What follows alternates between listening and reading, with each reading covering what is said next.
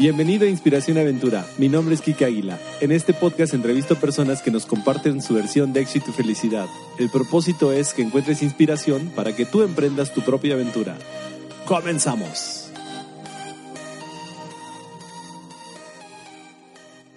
¿Qué tal? Mi nombre es Kika Águila. Bienvenidos a un episodio más de Inspiración Aventura. En esta ocasión con Roberto Carpellani. ¿Sí lo pronuncio bien? Así es, Carpellani. Roberto, bienvenido a Inspiración Aventura. Muchas gracias, Kike. Qué gusto saludarte. Es un gusto estar aquí contigo otra vez. Te considero un muy buen amigo. Nos conocemos ya hace algunos años y es un gusto estar acá. Hombre, muchas gracias. Ahí contaremos un poco de la historia también. Este, bueno, les presento rápido a Roberto. Roberto es eh, director de Proscarpe, consultoría empresarial, un emprendimiento relativamente reciente, pero ya, ya nos contarás llegado el momento. Eh, pero me gustaría empezar esta entrevista, Roberto, si, si estás de acuerdo con la pregunta. Es, ¿Qué pasaba por tu vida cuando tomas la decisión de, venir a México a vivir? Porque eres brasileiro. Saludos a, toda la comunidad brasileira. Muchas gracias. Bueno, pues, ¿qué te digo? De, de, principio fue algo que no es así que planeé, por así decir. Eh, vine a México más bien porque me casé, me casé con una mexicana.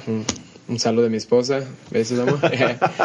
y pero te casaste en Brasil, ¿estás en Brasil? en Brasil, con, la conocí en Brasil, estuvimos un tiempo juntos en Brasil, después decidimos venir para acá y estamos en esa de mis vacaciones yo vení, sus vacaciones ella iba, hasta que decidimos casarnos, decidimos estar juntos y hace como casi nueve años llegué a México, entonces la verdad cuando decidí fue una decisión no tan fácil, por supuesto, pues es dejar todo, dejar familia, amigos, trabajo, inversión, escuela, todo, todo, todo para venir para acá, pero no me arrepiento para nada.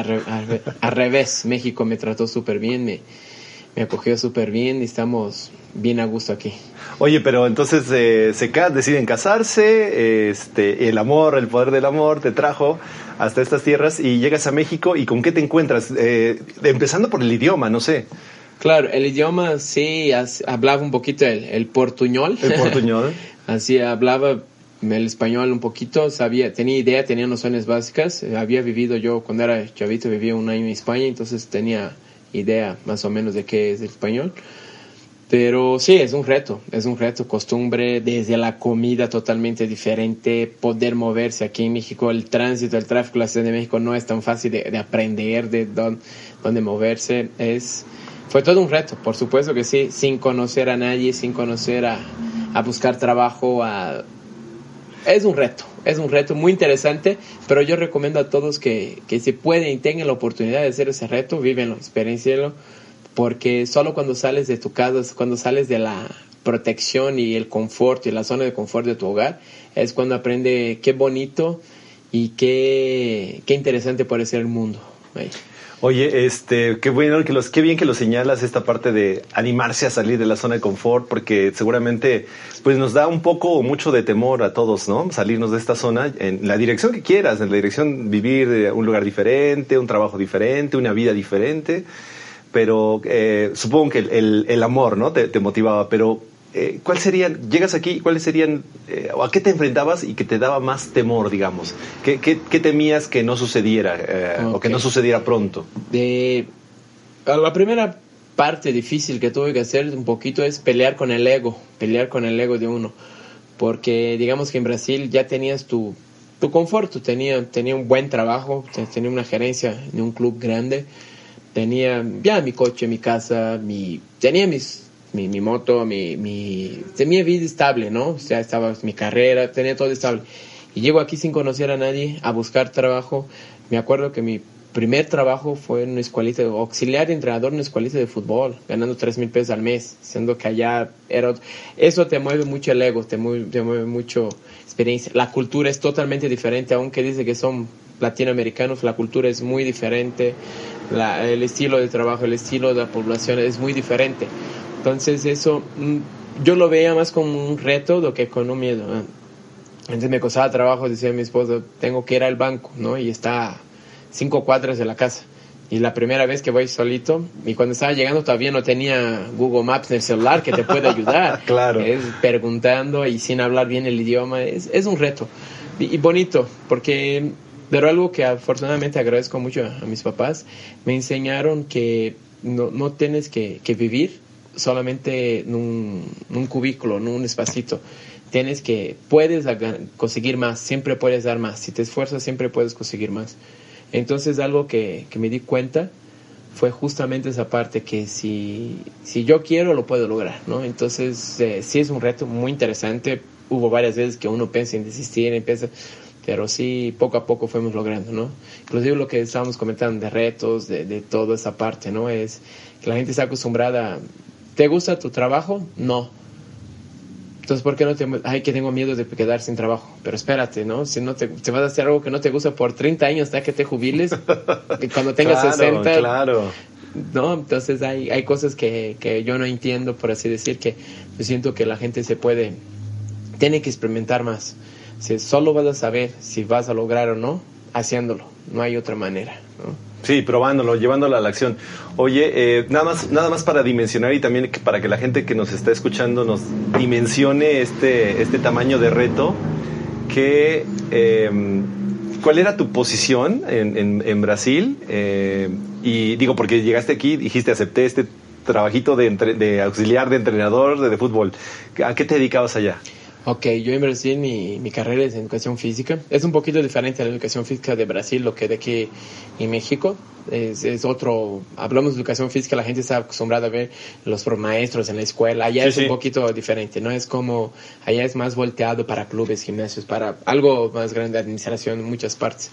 Pero allá en Brasil el, el reto que fue es dejar un trabajo, un buen trabajo estable, que me daba cierta estabilidad, una cierta poder adquisitivo, poder económico bueno dejar el conforto de tener ya tu propio hogar, tu, pro, tu medio de transporte, dejar así, tienes tu familia, mis papás vivían a 15, 20 minutos de mi casa, ¿no? Tenía familia, mis hermanos, mi hermana, mis amigos, tenía más que nada esa facilidad. Allá necesitaba un profesor de, ¿qué te gusta? De pilates, era una llamada telefónica y conseguía 10, ¿no? 10 currículos. Ok. Necesitaba sacarte, no sé, un trámite de una placa de coche, me hacía una llamada y tenía de alguien que lo hacía, ¿no? Tenía esos contactos de esa, Sí, claro. parte y venir para acá, eso fue uno de los mayores retos, sin conocer absolutamente a nadie. La única persona que conocía era mi esposa, por supuesto, ¿no? Y ella se desarrolla en otro ámbito, ¿no? Nada que ver con el ámbito deportivo. Muy bien. Y, y hacer ese ejercicio de humildad aquí, ¿qué, qué te enseña? ¿Qué, qué, qué- ¿Cuál es la gran lección al, al aceptar ese, empezar con ese pequeño trabajo hasta después, y ya lo, nos platicarás, llegar a este emprendimiento de Proscarpe? Te enseña a no tener miedo, más que nada es, eh, te enseña que si no te arriesgas, solo hay una manera de saber. Si te arriesgas, es, te enseña más que nada la parte bonita de que si, aprendes a valerte por ti mismo, a, a confiar en ti mismo, no hay necesidad de siempre estar esperando que alguien te dé algo, ¿no? No, no depender de alguien más. Eso es lo que, que me gusta. Por supuesto, dependemos todo el tiempo de todas las personas, ¿no? Pero mm, te enseñas que, que a no tener ese miedo de que, ay, si el de hoy no tengo eso, ¿qué va a pasar? Y también te enseña a perder el vínculo con los bienes materiales, con los bienes... Yo no soy apegado al bien material, a esa parte, ¿no? A, a ese vínculo. Eso fue lo que más me ha enseñado y, y a enfrentar los retos. Por más grande que sea, si encuentras la manera, si piensas, planificas bien, puedes salir. Y en ese momento, ¿te imaginaste que estarías hoy, por ejemplo, con tu propio emprendimiento, con esta consultora? Pues fíjate que no tanto, justamente es yo siento que estaba en mi casula, en mi, en mi, en mi cabañita, ¿no? Allá en Brasil, así de que estaba bien, decía, oye, ya tengo mi trabajo, tengo mi, mi- mis cosas, ya tengo bien, ¿no? Voy viviendo mi vida bien, ¿para qué voy a querer más, poner en arriesgarte y si funciona y si no funciona y no, y aquí en México la vida me fue dando un camino diferente, ¿no? Llegué a trabajar a algunas empresas, llegué a muy buenas empresas, no me puedo quejar, aprendí un poquito de cada una de ellas, inclusive una de ellas nos conocimos. Sí, claro, por ¿no? supuesto, por supuesto. Eh, Entonces llegué a, a trabajar en cargos de, empecé como instructor de gimnasio, subiendo a coordinaciones, gerencias, direcciones, hasta que llegué a la idea, dije, ahora es el momento. Y decidí renunciar y abrir mi propia empresa. Que créeme que es otro reto igual hasta mayor de grande. ¿eh? Eh, Sí, es lo que te iba a preguntar. Para llegar a ese punto, ¿qué, qué te motiva? ¿Qué te, ¿Qué te dice vamos para adelante y en esta dirección? Perfecto. Pues más que una necesidad, fue un reto. Vi como un nuevo reto, vi como una nueva parte y vi también que podía ayudar a la gente. Yo soy de la idea que una empresa bien sucedida tiene que seguir tres, tiene que seguir tres a cuatro puntos importantes. Yo sigo esos cuatro puntos, que es lo que me gusta. El punto número uno, tienes que hacer algo que te gusta. Si no te gusta, quiero ser chef yo de cocinar, no funciona, ¿no? El punto número dos tiene que ser algo trascendente, que realmente ayude a la gente. Eh, cuando yo empecé con esa parte de consultoría independiente, eh, empecé a dar consultoría a empresas grandes, pero me di cuenta que empresas grandes eres un número más. Financieramente te va bien, no, no te puede quejar. Y decidimos, pero vi que es un número más, que si yo estaba o no estaba era lo mismo, ¿no? Y no estaba ayudando a nadie, por así decir. Estaba ayudando a una empresa a un proceso, hasta ahí.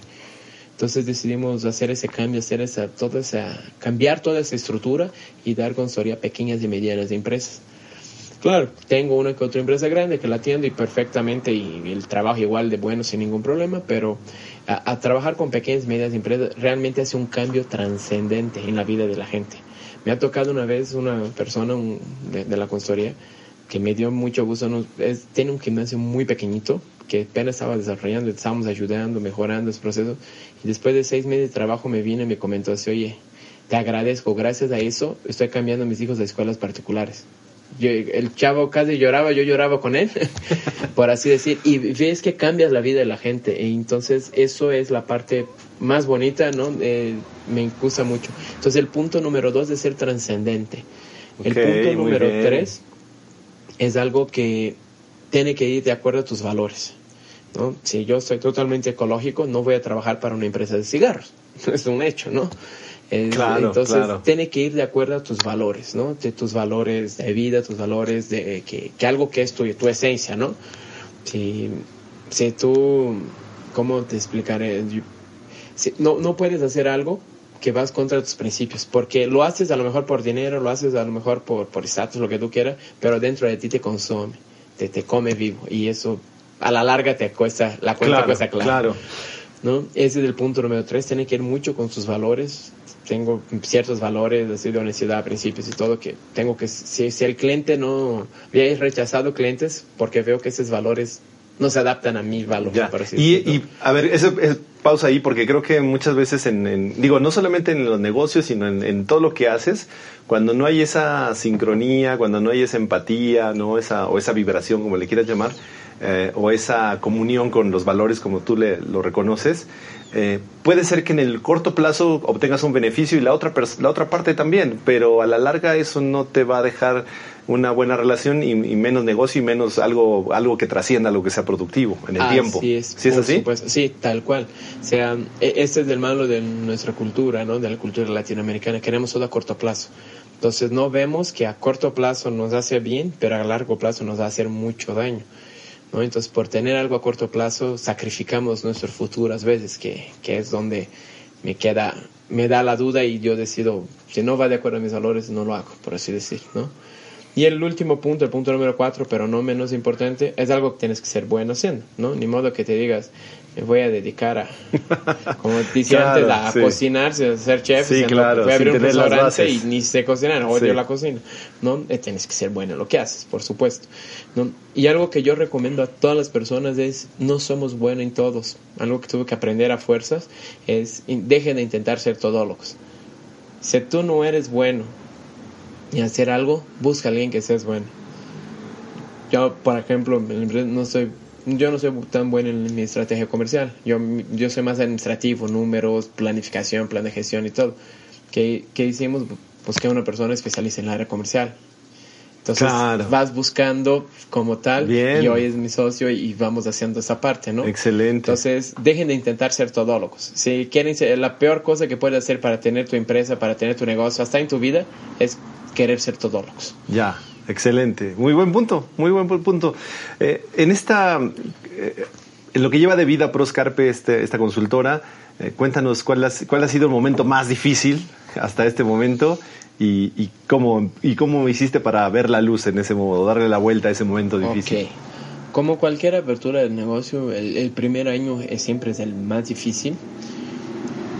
Eh, lo que pasa en el primer año es todavía cuando estás solo estás una o dos personas muy poquito es te llega a sobrecargar el trabajo pero no ves digamos el retorno no en la parte financiera no ves todavía esa parte es cuando llegas a, querer decir, ¿no? Dices, ay, ¿será que es el mío? O mejor busco trabajo a través de alguna dirección, algún otro club y todo, y con eso estoy a gusto, ¿no? Eh, eso, créeme que hubo dos, tres veces que opinión, pero el más difícil fue mantenerme enfocado a la meta. Nuestra tendencia muchas veces es, si la meta está muy lejos, bajamos la meta, pero no cambiamos el plan. Y tiene que ser al revés. No puedes no puedes dejar de mirar tu meta. No puedes no cambies tu meta. Cambias tu manera de llegar a ella, cambias tu plan, cambias el camino. Si, si estás cerrado insurgentes, vete por revolución, por periférico, pero llegues, ¿no? A tu meta, ¿no? Por así decir. Y es justamente eso, para mí fue la mayor dificultad. Algunos clientes que de principio que creí que esa relación con los clientes, ese vínculo, esa parte, si voy a lograr, no voy a lograr, porque también es algo nuevo has hecho para clubes, para gimnasios, para empresas, pero has hecho, digamos, por tu parte, ¿no? Por, dentro de una institución. Ahorita estás haciendo para una persona externa. Todo esa, ese proceso sí te cuesta mucho trabajo. Yo creo que fue el más difícil eso. O sea, no perder el enfoque de mi meta. Muy bien, pues... Eh, seguramente en la edición del audio van a escuchar un ruido diferente, un sonido eh, un poco particular y es que nos tuvimos que mover por eh, factores ambientales de ruido y que la grabación surja lo mejor posible. Este, y ahora estamos en, la intimidad aquí de, la casa de, Roberto, lo cual también agradezco mucho por la confianza. Eh, Roberto, pues si quieres retomamos en la parte donde platicábamos sobre el proyecto, en qué momento de tu, o sea, en qué momento ya de tu historia aquí en México decides eh, dejar la seguridad de un trabajo fijo y apostar por un proyecto propio que se llama Proscarpe. Eh, ¿Y, qué significa Proscarpe? Para, si tiene algún significado, compártenoslo, por favor. Sí, entonces, eh, mucha gente me pregunta de pros, de procesos, de profundización, de carpe, de carpe diem. Pero el pros es algo relacionado un poquito interno, que habla, pros son las primeras letras de mis hijos y carpe de mi apellido, de Carpegiani, ¿no? De Carpegiani. Entonces eso es proscarpe. Proscarpe, el logo de Proscarpe, como ves, es una flecha, siempre es un círculo como el círculo administrativo, que es planear, organizar, dirigir y controlar, y siempre la flecha mayor yendo hacia adelante, ¿no? Eh, es toda una historia. Eh, Proscarpe yo decidí iniciarla, fue un sueño que empezó. Yo cuando decido, estoy en la dirección una empresa buena de la industria deportiva aquí en México, y decido que dar un paso más allá, arriesgarme, ¿no? Una persona me estaba, fue algo interesante en mi vida, ¿no? Eh, yo decido ir con, con, otra persona, con un amigo, a crear un otro proyecto que todavía no era Proscarpe. Y con ese amigo eh, empecé con él esa creación del proyecto. Se pudo el proyecto, se siguió funcionando el proyecto. Es que es un proyecto de una, una parte interesante ¿no? de, un, de, una empresa de, de, ramo educativo, del deporte. Okay, eh, muy apoyé toda esa parte con él y hasta aquel momento que yo ya, ya no tenía, digamos, ya, ya había terminado esa parte de poner el negocio con él y ya decidí qué hago, ¿no? De aquí qué hago. Entonces eh, terminé ese proceso de poner con él, nos duró tres meses, esa apertura que era para otro cliente, ya lo hicimos y ya quedó todo bien.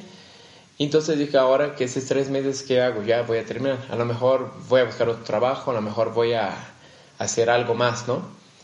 Y en eso que yo estaba con la idea de, de, buscar otras opciones, todavía estaba en una etapa de tu vida cuando estás buscando algo más allá, ¿no? Eh, tenía ya hasta ciertas entrevistas, ciertos procesos ya agendados para hacerlo. Y la semana que tenía esas entrevistas y todo, yo tengo persona, un familiar que me ayuda a cuidar a mis hijos. Tengo dos hijos muy chiquitos y me ayuda a cuidar a mis hijos. En aquella época menos todavía, ¿no? Tenían recién nacido prácticamente. Y, esa persona tuvo un accidente y no puede, no puede ayudarme. La verdad, mis hijos eran muy chiquitos. Uno de ellos ni siquiera hablaba.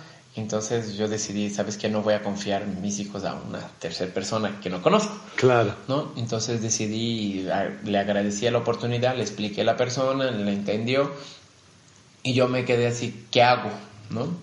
Y en eso viene un amigo y me dice, oye, necesito un manual operativo para mi empresa. Mi empresa está yendo bien y todo, pero necesito arreglar los procesos, necesito esos manuales, esa parte administrativa. Y yo le dije, no te preocupes, yo te lo hago, mándame esa información y te lo hago. Y y me pregunta cuánto quieres. dame 500 pesos. Ni sabía yo que estaba metiendo. Era la peor cosa así de ni sabía yo en la, la, la, locura que me estaba metiendo, ¿no? Ok. En ese trabajo.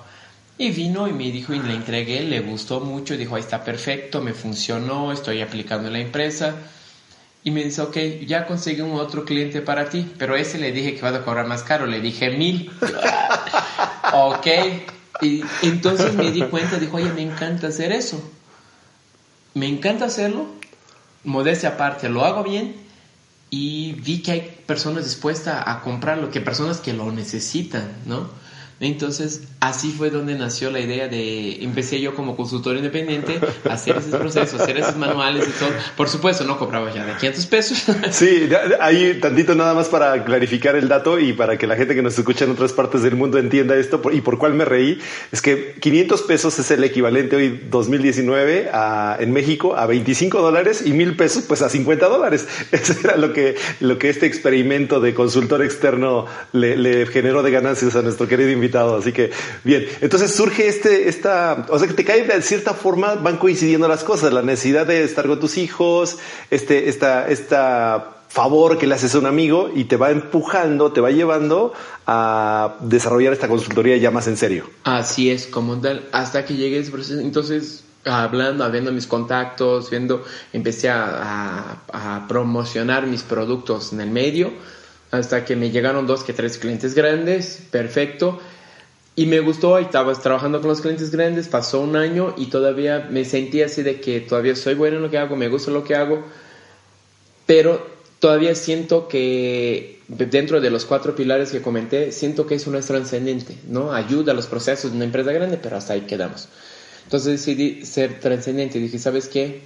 Eh, necesito ayudar a la gente que está empezando así como yo, empezando y empecé y y sí me costó mucho trabajo. Y si tuviera alguien que me ayudara, que me asesorara en eso, creo que va a ser más hacia la gente. Entonces, porque si yo ya pasé por ese proceso, conozco el proceso, conozco cómo hacerlo y modestia aparte soy bueno haciendo, ¿por qué no ayudar a más gente?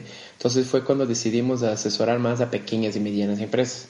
Y créeme que pequeñas y medianas empresas no puedes cobrar lo mismo que una empresa sí, grande. Sí, por supuesto. Por supuesto, prácticamente yo cobro una décima parte. Literalmente yo cobro una décima parte de lo que cobraba a una empresa grande, por así decir. Pero la mejor parte, la parte que más me gusta es cuando te dan respuesta tipo, gracias a ti, o sea, gracias al trabajo, no a mí, ¿no? No, no me quiero vangloriar ni nada, pero gracias al trabajo que estamos haciendo en conjunto, me está yendo bien puedo dar una mejor calidad de vida a mis hijos. A Inclusive uno de mis clientes comentó, gracias a ese trabajo, yo ya, mi hijo ya está veniendo a trabajar conmigo a la empresa.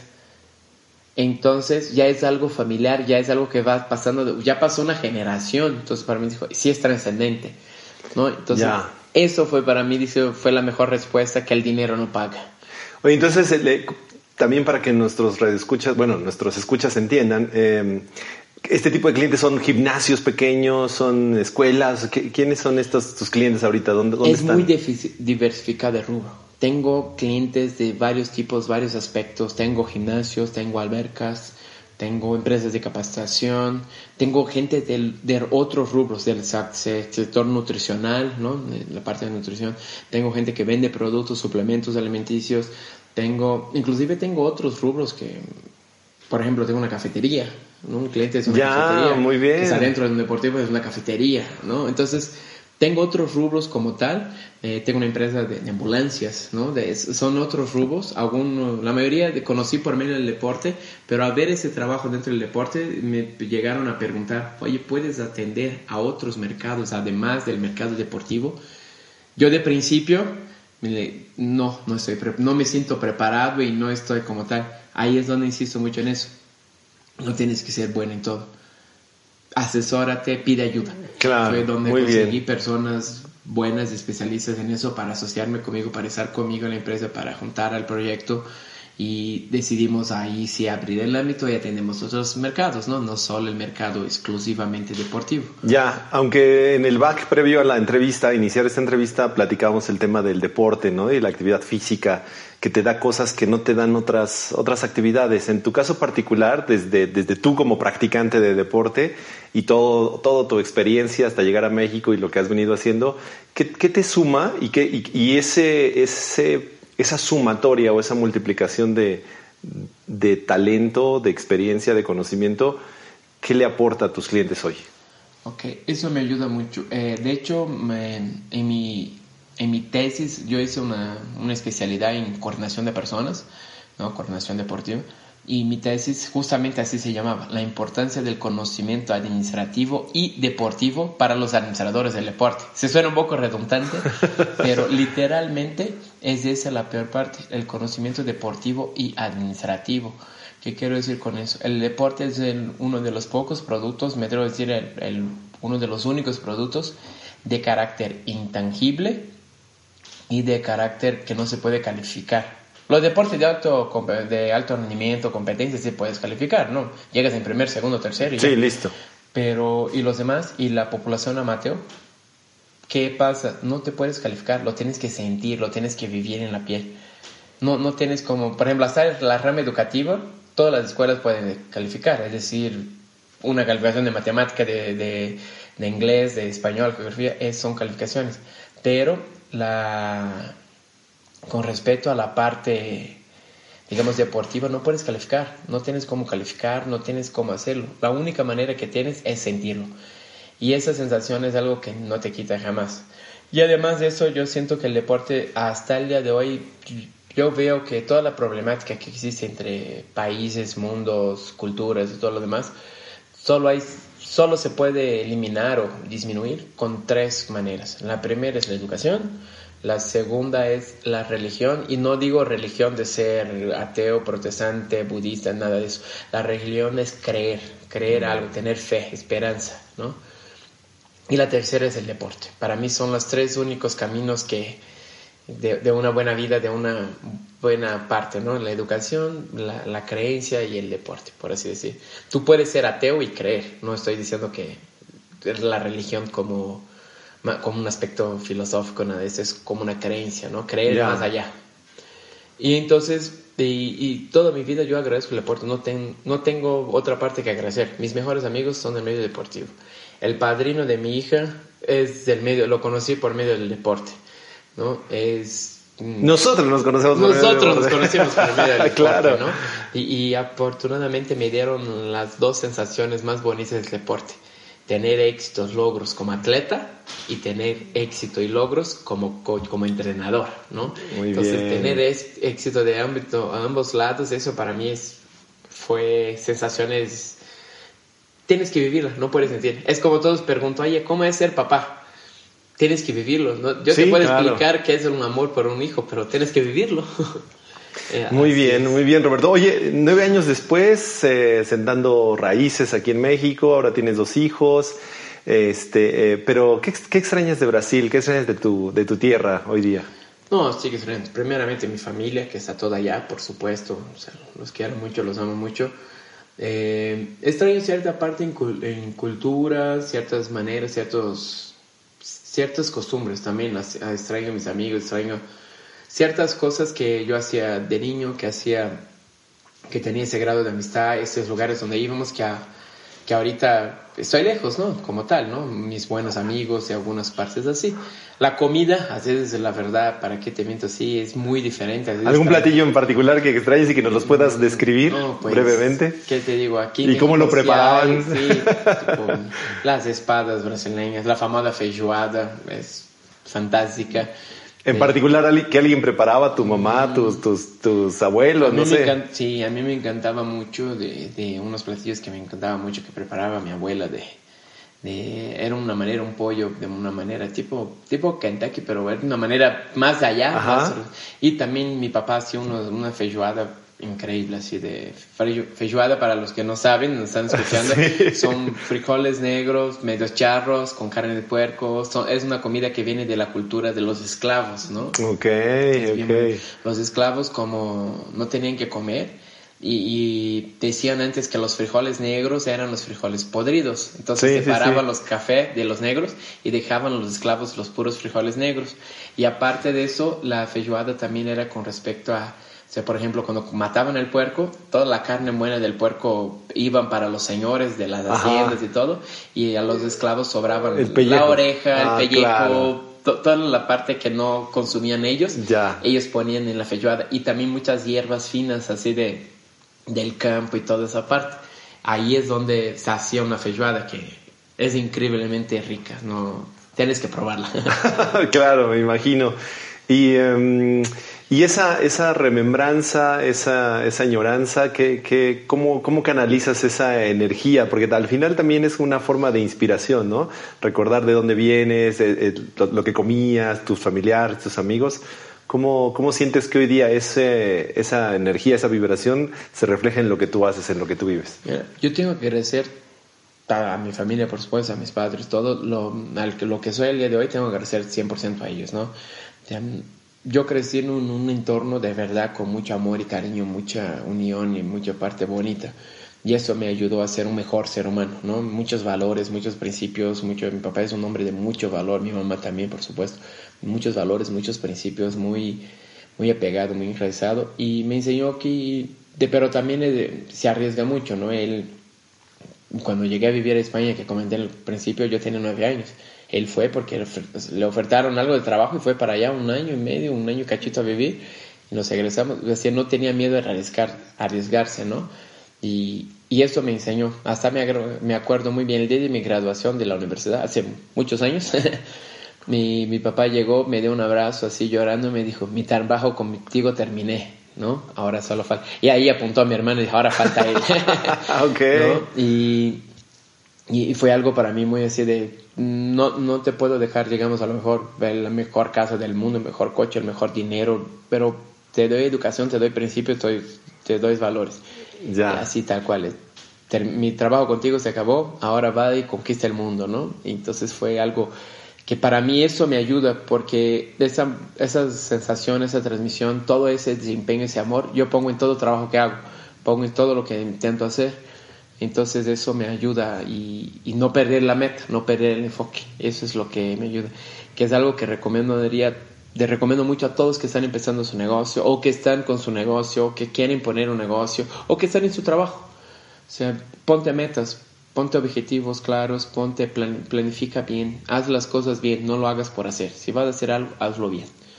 Sí, claro, esto de ser, de ser bueno en lo que haces, de disfrutar lo que haces y esto que recién recomiendas de, la, de trascender, ¿no? De, y de cómo, fíjate, porque es un valor que viene como muy inculcado desde tus padres, como bien señalas, y hoy día lo reflejas en tu trabajo, así que está, está buenísimo.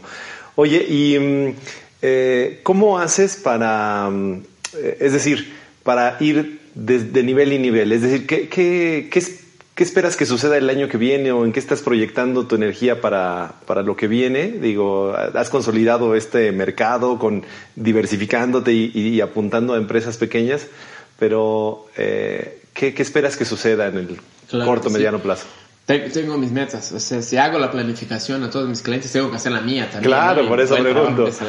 Por supuesto, mi, mi meta es un poco ambiciosa, afortunadamente vamos dentro de la meta, por así, así decir yo espero para mm, un año más, estamos haciendo una meta de crecimiento fuerte y para tres años más eh, la empresa ya está, digamos, ¿cómo le puedes decir? Alto estructurada de una manera en la cual todos los procesos, todo el procedimiento, ya tengo un especialista en cada área que quiero desarrollar. Cada cliente es un mundo diferente, ¿no? Entonces cada cliente tiene sus problemáticas, sus peculiaridades muy diferentes. Entonces, por ejemplo, ahorita lo que quiero yo es tener un especialista en cada área, como así decir, ¿no? Entonces, para eso estoy.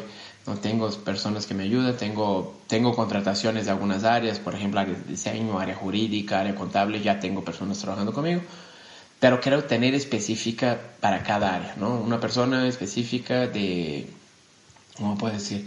jurídica, pero específica, puros contratos, una persona específica por, por pura parte de actas constitutivos. Es algo muy así para que yo pueda asesorar todavía mejor mis clientes y, y mejorar. Y dentro de mi marca personal, mi meta personal, tenemos una meta alta que la idea como tal es en tres años tenemos que tener un crecimiento exponencial de 170 a 180%, es decir, casi triplicar, más, no doblar, triplicar la cantidad de clientes que estamos teniendo, ya. por así decir. Esto es una meta personal, porque para mí cada cliente es único, especial, entonces, entonces lo puedo atender de una manera todavía más especial, para mí es mejor.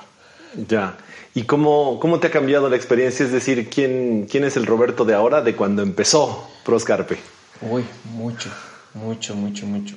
Eh, ¿Dónde notarías más este, este matiz o este cambio de matices? Ok, aprendí a conocerme más, a conocerme a mí mismo más. Dicen que tu peor enemigo es eres tú mismo, ¿no? Y tu, peor, tu mejor amigo eres tú mismo. Entonces aprendí a conocerme más, aprendí a ver realmente, a, identificar mis fortalezas, a identificar mis debilidades, aprendí a, a, a, estar mejor conmigo mismo, ¿no? Por así decir yo antes era un poquito más impulsivo, un poquito más de rápido y vamos a hacer y corre y muy rápido y furioso. Casi, casi por ahí. Entonces decidí que a conocerme un poco mejor a mí mismo, puedo transmitir un poco mejor eso. Eh, inclusive he mejorado mis relaciones hasta con personas cercanas, ámbito familiar, ámbito personal de mi vida, hasta he mejorado mi relación por conocerme más porque primeramente yo creo que la gran diferencia cuando trabajas para alguien más, cuando trabajas para ti mismo, es que cuando trabajas para alguien más tienes a quien culpar. Mm. Si algo te sale mal, son los dueños, son, son los directores, son, claro, la gente. Claro, Pero si, si tú trabajas contigo mismo y tú eres el Sí, por supuesto. Sí, ese día me llegó hasta un, de esos memes, de, esas, de, esas, de esos dibujitos que salen en redes sociales, así, hasta me, me mandaron uno que me dio mucha risa que hay una así que hay una persona así de el, el Jiménez de muñequito de acción que, que, está dormido en la cama y dije sí y si dejo del negocio y fue, ay el negocio es mío no lo puedo dejarlo no y me dio mucha risa eso claro. Sí ahora sí es entonces al, al partir del momento que dejas de buscar culpables empiezas a conocerte a ti mismo y empiezas a ver qué puedes hacer tú para mejorar, no los demás. Claro. Tú tienes que verte a ti mismo. Claro, qué bonito que esto que comentas de, ir de adentro hacia afuera, la transformación, la trascendencia, el generar valor, el, mismo ponerte retos, va de adentro hacia afuera. Y entonces ahí va la siguiente pregunta es, eh, de adentro hacia, mirando de adentro hacia afuera, desde quién eres, qué no has logrado todavía, pero que te gustaría lograr. Que yo no he logrado todavía y me gustaría lograr. Ok, hay muchas cosas, la verdad. sí, seguramente, pero la, primera o las primeras dos que, que, tuvieras ahí como presentes y que sabes que, que estás en proceso de trabajar y, desarrollar desde tu ser para compartir después. Por supuesto. Yo tengo algunos logros personales con requisito a, mi cuerpo, a mi esencia y todo lo demás.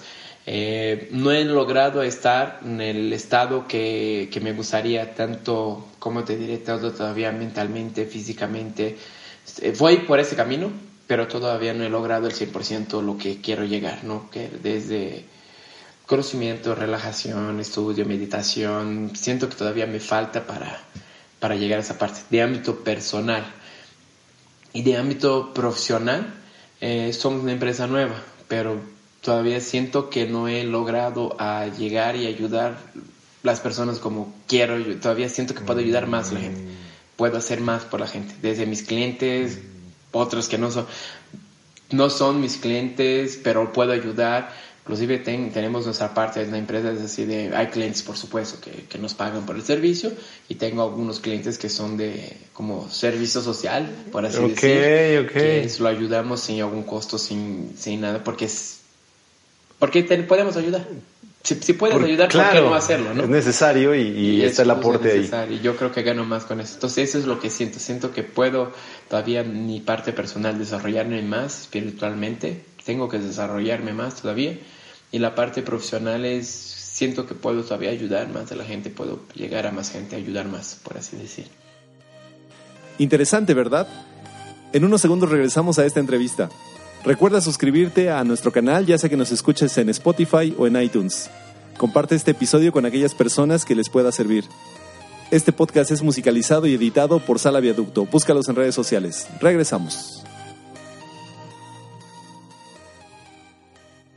Ya, y nos podrías compartir algún momento de, yo le llamo de, aprendizaje, ¿no? Cuando tú emprendes algo, este, este de decir, pues hay que, si hay que hacerlo, hay que hacerlo, pero a veces emprendemos cosas que no resultan necesariamente como esperábamos y nos dan un, gran aprendizaje en lo emocional, moral, intelectual o económico inclusive, ¿no? O sea, cuando perdemos a lo mejor alguna inversión. ¿Nos puedes compartir alguna en este, en este, en esta corta em, vida de tu proyecto? Mi donde más aprendí fue una persona que muy buena que la quiero mucho y, y ya se transformó hasta un amigo, era un cliente. Él estaba haciendo un evento, estaba haciendo algo grande, un proyecto grande. Se realizó, el proyecto salió muy bien, salió todo perfecto como esperaba, pero la parte, digamos, de, de las ventas, del dinero de los patrocinadores que iba para entrar, no llegaron Resumiendo, esa persona perdió medio millón de pesos, así tal cual. Y no es un dinero que él diga así de lo tengo, mañana lo saco del, bajo del colchón. Sí, no, no era un, no, un extra que tenía él, ¿no? pero, o sea, sí lo tenía para pagar, pero se quedó en ceros. Y yo pensé, si fuera yo, yo ya me iba a arrancar los cabellos, ya me iba a empezar a encontrar culpables, ¿no? En aquella época eso me aprendió a crecer mucho. Y la respuesta de la persona, como fue así tal cual. Bueno, qué bueno que perdí ese dinero, porque ahora tengo de aprendizaje a checar más, mejores de esos procesos, a checar más ciertos detalles y principalmente, eh, si yo no puedo decir que perdí, nunca voy a poder decir que voy a ganar un día. Me comentó así y súper tranquilo, súper, nunca se lo vi enojado, nunca... Yo estaba más enojado por su dinero do que él. Ya. Y me quedé parando y pensando, diciendo, wow, qué, qué, qué, qué karma, qué, qué, tranquilidad interior, qué paz interior, qué, qué buena meditación. Que... Entonces fue una de las cosas que, oye, si esa persona está así, ¿por qué yo no puedo estar? ¿no? Entonces fue uno, para mí uno de los mejores aprendizajes. Fue un proceso que él tenía, fue un, él contrató una otra empresa para hacer esa parte de patrocinios y todo, la empresa le falló, por así decir. Y, y está la parte administrativa y todo, salimos bien, pero en el final del día me dio, me dio muchas cosas diciendo cómo una persona, no es cualquiera que pierde medio millón de pesos, bueno, no es que no tenía, pero pierdes todos los ahorros de tu vida y, te, por favor. y te quedas así de, no pasa nada, el dinero es material, se recupera y aprendí mucho. Que, que vea como perder como algo bonito. Entonces fue algo que más me aprendí, que la pérdida ni siempre es mala. Eh, más bien la pérdida no es mala. Ya. Si sacas buen ah, provecho. Voy a aprovechar la pregunta de las clásicas preguntas de aquí del podcast es si eh, hablando de perder en, el hipotético, obviamente deseamos que sigas con tu misión y sigas trascendiendo con tus clientes y con las demás personas que rodean este proyecto. Pero si el día de mañana por alguna razón no pudieras seguir eh, y tuviera y no, no, pudieras operar o no pudieras hacer lo que estás haciendo hoy día a través de Proscarpe, ¿qué otra cosa harías? ¿Qué otra cosa haría yo? Ok. Eh, si no pudiera hacer eso, creo que yo me iría por dos caminos. El día de hoy doy clases en algunas universidades de aquí, de, la Ciudad de México. Me iría por, un, por esa parte del ámbito de docente, porque podría ayudar, seguir ayudando, enseñando a la gente ayudando y, y aprendiendo de los alumnos que aprendes mucho. Y la segunda cosa que creo que haría es algo que aprendí, es que no todos nacieron para ser dueños de sus negocios si no me funciona el negocio, por supuesto, encontraré la manera, encontraré la manera de poner otro sin ningún problema y a lo mejor yo sé que puedo aportar mucho, al, si no puedo aportar para mi propia empresa, puedo aportar para la empresa de alguien más. A lo mejor buscaría aportar eso en la empresa de alguien más. Sería, sería mi camino, vaya, por si, si caso un día eh, eh, Proscarpe no, esperemos que no pase, que Proscarpe no deje de hacer, ¿no? Eh, de hecho, ahorita la nueva tendencia comercial y todos, que también recomiendo a todos, es nunca poner todos los huevos en la misma canasta. Entonces es... Sí, pero a lo mejor, y la pregunta va orientada también a ver que manteniendo esas, por ejemplo, esas cuatro directrices que tú tienes como muy bien definidas en tu filosofía personal, en tu estilo de vida, eh, digo, hoy se está manifestando a través de tu proyecto, pero a lo mejor se, siguen, se seguirían manifestando de otra forma, dando clases, como dices, o, haciendo feijoada, o vendiendo comida brasileña, no sé. No, eh, el medio no me importa, me importa el fin, ¿no? me importa la meta, el, camino a veces tienes que cambiar, pero la meta. Mi meta sigue siendo ayudar a la gente, sigue siendo hacer los procesos, sigue siendo eh, poder dar el máximo que se puede. Entonces, mi meta es en eso. Yo siempre he dicho a todos, inclusive digo a mis clientes, es, y a mis alumnos, le digo, si el dinero para ti es la causa de tu trabajo, estás perdido. El dinero tiene que ser la consecuencia. Entonces yo primero foco que te estoy dando, que estoy viendo, que, que, las cosas están saliendo, que estoy pudiendo ayudar a la gente. Si llega dinero para hacer eso, perfecto. Si no llega, perfecto, no tengo problema. La, la, importancia como tal es, yo, la única cosa que no dejaría de hacer es encontrar la manera de seguir ayudando a la gente. Eso sí, lo haría, ¿no? De, si sea dando clases, sea eh, lo que tenga que hacer. A lo mejor no, no del ámbito deportivo, cambio a otro ámbito, pero el que seguiría ayudando a la gente es un hecho que seguiría ayudando a la gente. Ya, muy bien, qué padre. Hoy, hablando de ayudar a la gente y tocando un poco el ámbito deportivo eh, y nutricional, quizá, eh, pues tú sabes que en México somos el primer lugar en obesidad infantil, adulta, este, y, eso, la verdad, a mí en lo particular es un tema, ¿no? y creo que vale la pena trabajar en eso, por lo menos desde uno mismo, lo que decías hace rato también, ¿no? De, empezar, empezar por uno mismo, dar el ejemplo. Eh, que tú como, y viniendo de una cultura diferente, ¿tú cómo ves este problema aquí en nuestra sociedad y, y, en lo que te ha tocado participar también, ¿no? lo que conoces? Eh, la, en la, nuestra sociedad, la sociedad mexicana, digo nuestro porque ya me incluyo, soy más mexicano que brasileño, eh, yo veo que justamente México el deporte todavía es considerado algo como recreación. Dentro, si buscas dentro de la parte de, de, todavía de la CEP, apenas está cambiando para el sector salud, todavía está dentro del sector administrativo como ocio, recreación. Está totalmente, el deporte todavía es 100% volteado a la área recreativa. Y siendo volteado a la área recreativa, es de las cosas que menos buscas. Primero buscas de, tus condiciones personales, salud y todo, para después buscar el área recreativa. Entonces, la realidad del deporte todavía no es visto como algo de, de, necesidad, y sí algo opcional. si es opcional, literalmente optas por hacerlo, no, valga redundancia.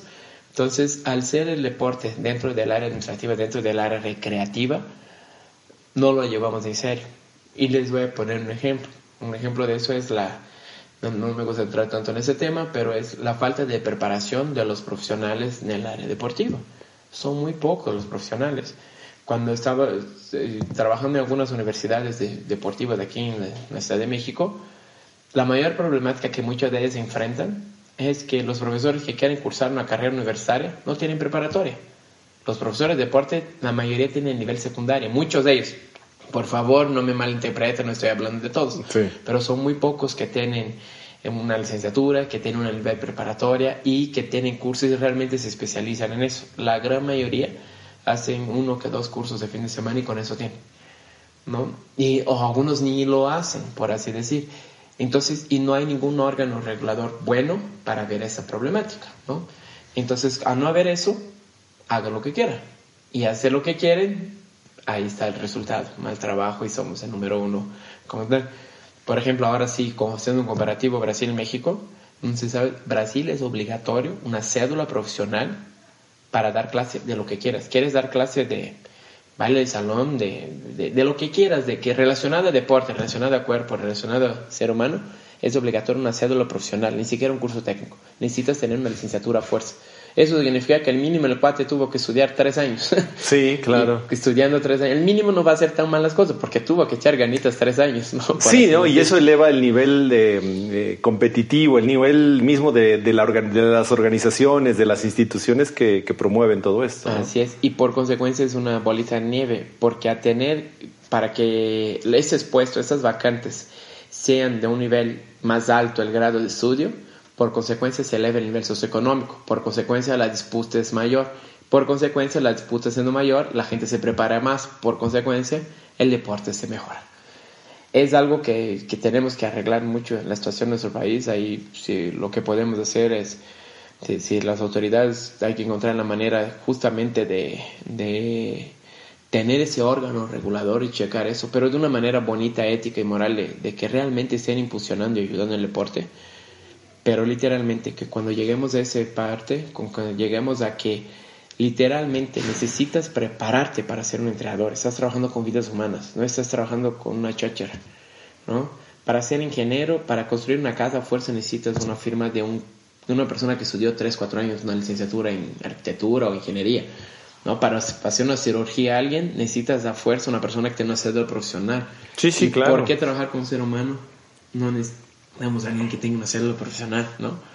es justamente eso mi, mi, recomendación y veo que a partir del momento que tomen esa decisión, que parece sencilla, pero por supuesto no es tan sencilla, pero a partir del momento que tomen esa decisión, le garantizo que vas a tener una mejor, el deporte en México va a tener una mejor condición, mucho mejor.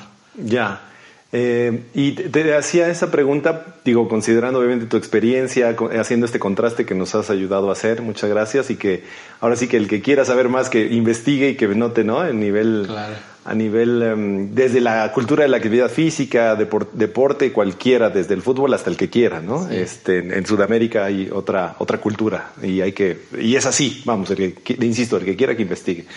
Em, pero la pregunta es, si tuvieras el poder de cambiar algo, y eso puede ser igual desde adentro hacia afuera, desde afuera hacia adentro, si tuvieras el poder de cambiar algo en tu vida, desde que nos has empezado a contar, por lo menos desde que decides casarte con una mexicana y venirte para acá, ¿qué cambiarías?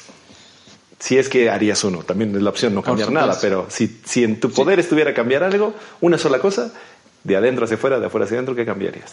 Como dices, si yo pudiera volver al tiempo y hablar con mi yo de hace 20 años, yo lo que me cambiaría, yo me arriesgaría más. Dejé de buenas oportunidades, dejé buenas cosas por no arriesgarme tanto.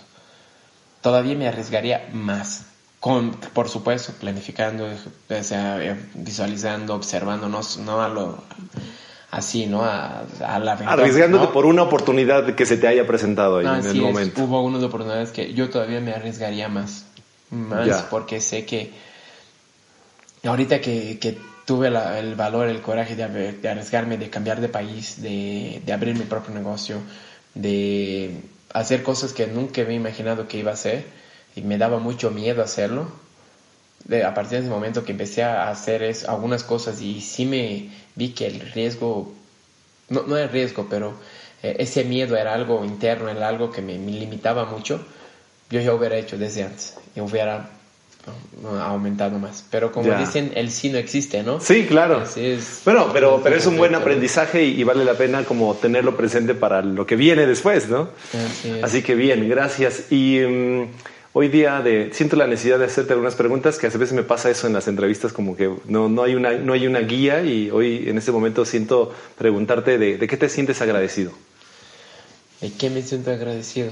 Primeramente me siento agradecido a Dios, y sin Dios no somos nada, no sé, perdón por, por comentar de Dios, yo soy muy creyente, eh, y siento muy agradecido con la vida en general, de verdad, porque eh, todos esos universos de energía que me han pasado, que me han brindado, me, me hizo ser lo que soy, me, hace sentir ser un mejor ser humano. Entonces, yo nada más agradezco eh, te, a mi familia, por supuesto, a, mi, a mis pilares, a la gente cercana a mí.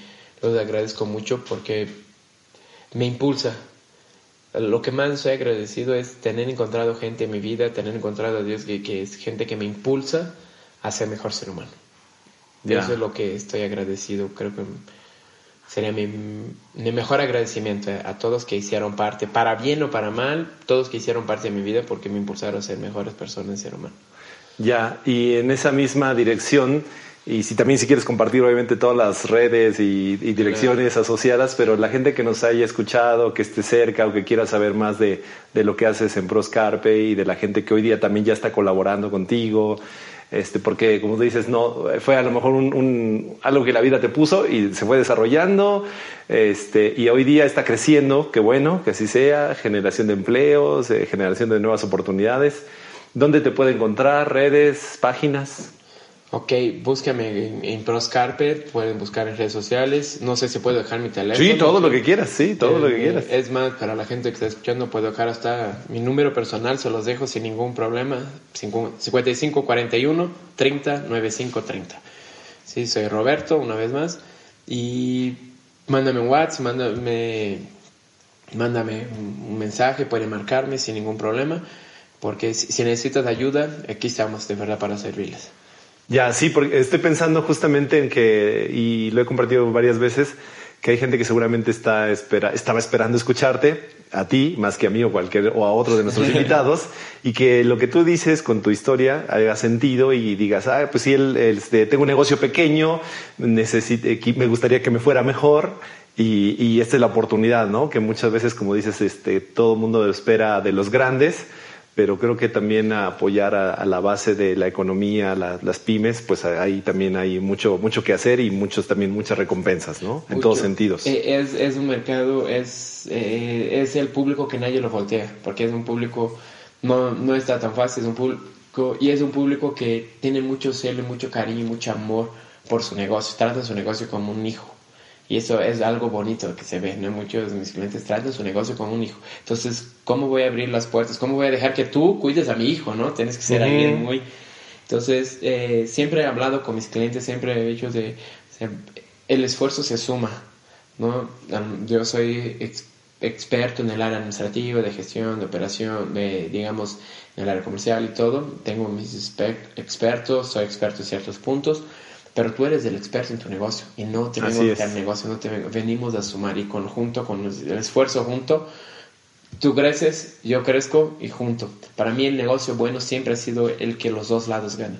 Si uno de los dos lados no, no gana, el negocio no es bueno, ¿no? Entonces, algo que, que recomiendo a la gente que me está escuchando y después necesitan ayuda, necesitan apoyo, con mucho gusto, de algo que siempre he dicho, mucha gente tiene mucho celo, porque de hecho no hace mucho un cliente estaba negociando con él me dijo, es que ya van como cuatro o cinco empresas que estoy negociando, pero todos me cobran por anticipado para después.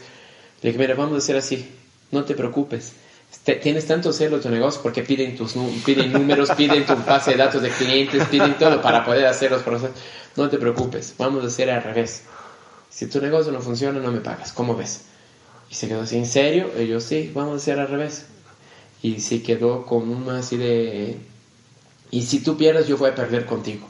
Es más, si tienes que invertir dinero, yo invierto mitad del dinero. Y si ganamos el dinero, compartimos los dos. O, gana- o perdimos los dos o ganamos los dos. Es cuando la gente se empieza a ver que realmente lo que quiere es ayudar. No, No Claro. quieres a, a- no Sacar a- provecho de- Sacar provecho, nada más es un número más. ¿no? De, y, y algo que siempre digo a mis chavos, a mis trabajadores, siempre, siempre he peleado mucho con ellos diciendo así. Si el negocio no creció aquí, yo puedo perder dinero, pero no pierdo, pierdo ese bienestar con el cliente.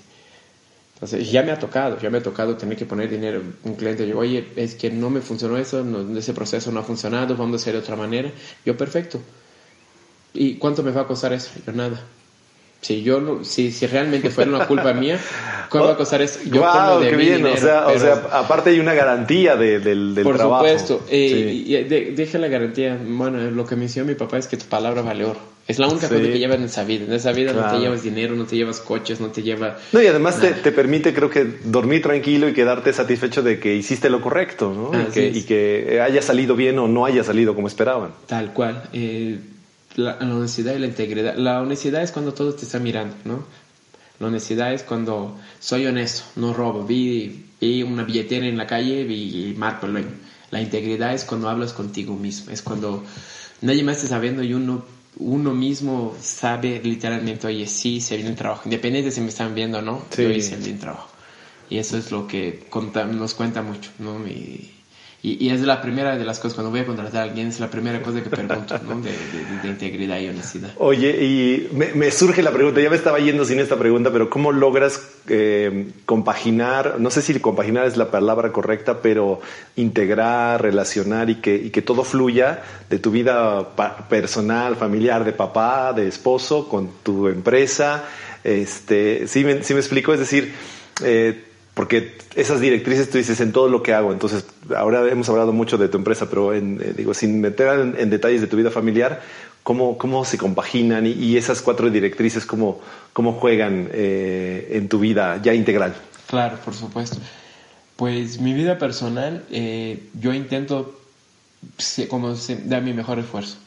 Intento ser el mejor papá que puedo ser, intento ser el mejor esposo que puedo ser, intento respeto a mi esposa de la mejor manera que puedo respetar, respeto a mis hijos de la mejor manera que puedo respetar. Y tiempo con los hijos, no, los hijos no te piden dinero, los hijos no te piden juguetes, los hijos no te piden coches, los hijos no te piden paseos, los, los hijos te piden tiempo. Tiempo. Tiempo. Es la única cosa que entonces yo intento programar mi vida, mi rutina. le comento a mi esposa así de hace como unas 3, 4 semanas tenía un proyecto grande aquí en la empresa y dice, oye, entonces yo no voy a estar con los niños. Y yo, no, al revés, con ellos, sus horarios de ellos sí voy a estar, pero no te preocupes, yo, mm, cuando ellos se duermen nueve, nueve y media de la noche, nueve y media de la noche, cuando ellos se duerman, yo abro la computadora. O hasta me voy a la oficina o, me quedo en la casa mismo, abro la computadora y trabajo hasta la una, dos de la mañana, porque ese tiempo es mío. Pero el tiempo de mis hijos no lo toco, ¿no? Por así decirlo. Qué bonito. Entonces, sacrificando de tu tiempo, de a lo mejor de sueño, de descanso, para dar mantener el tiempo, para tus hijos. Ellos necesitan tiempo. Ellos estaban más felices ese fin de semana que estamos jugando en el patio, girando en el piso, suciándonos. Estaban más felices que cuando les compré 10 juguetes nuevos. ¿no? Sí, seguro. Los niños necesitan tiempo, los hijos y la, la esposa de las parejas también necesitan tiempo de calidad. ¿no? de ir a ver una película, de ir a, a, platicar, que sea un café, de compartir. y compartir tiempo de entonces es programa tiempo y el tiempo siempre hay esfuerzo siempre hay depende cómo te planeas cómo te organizas hay días que estoy dormido casi todo el día de, de sueño por estar trabajando a la madrugada, pero me imagino. no importa, si uno echa ganitas sí se puede. Sí, es parte de, de, todo este proceso de aprendizaje y de crecimiento también. Así es. Oye, y ya para cerrar, eh, dos preguntas. Una es, en, esta, en este afán de, o en esta mm, filosofía de trascender, ¿qué, y con todo lo que nos has platicado, ¿quieres sumar algo para la gente que nos está escuchando? ¿Algo que una palabra tuya le pueda servir a alguien? ¿Te, te, te conecta con algo? Eh, iba a decir dos frases, ¿me permites? La primera frase es, siempre hay un plan. Haz un plan. No hagas las cosas por plan. Eh, haz, haz tu plan, ¿no? Haz tu meta. Busca tu meta. Encuentra tu propósito y tu meta. Siempre hay un plan Siempre hay una meta. Como yo decía antes, así, cualquier plan es mejor que no tener uno. Sí, seguro. O sea, haz tu meta, haz tu plan. La segunda cosa que yo digo a mucha gente es, cree en ti. Deja de pensar lo que harían los demás, lo que están haciendo los demás, lo que están... Cree en ti. Así de, de sencillo de creer en ti en el sentido de no eches la culpa a alguien más. No, si tienes una problemática, no veas. Si chocas el coche, no vea que está mal el señor. Vea lo que tú hiciste mal para no se repite el error y no choques otra vez el coche. Claro. ¿no? Es un ejemplo bien sencillo, pero cree en ti. Son las dos cosas que yo, que yo comentaría a la gente. Cree en ti y haz tus metas. Y estoy seguro que lo vas a lograr. 100% seguro que lo vas a lograr. Eso es lo que yo recomendaría a la gente. Muy bien, pues muchas gracias. Ahí lo tienen.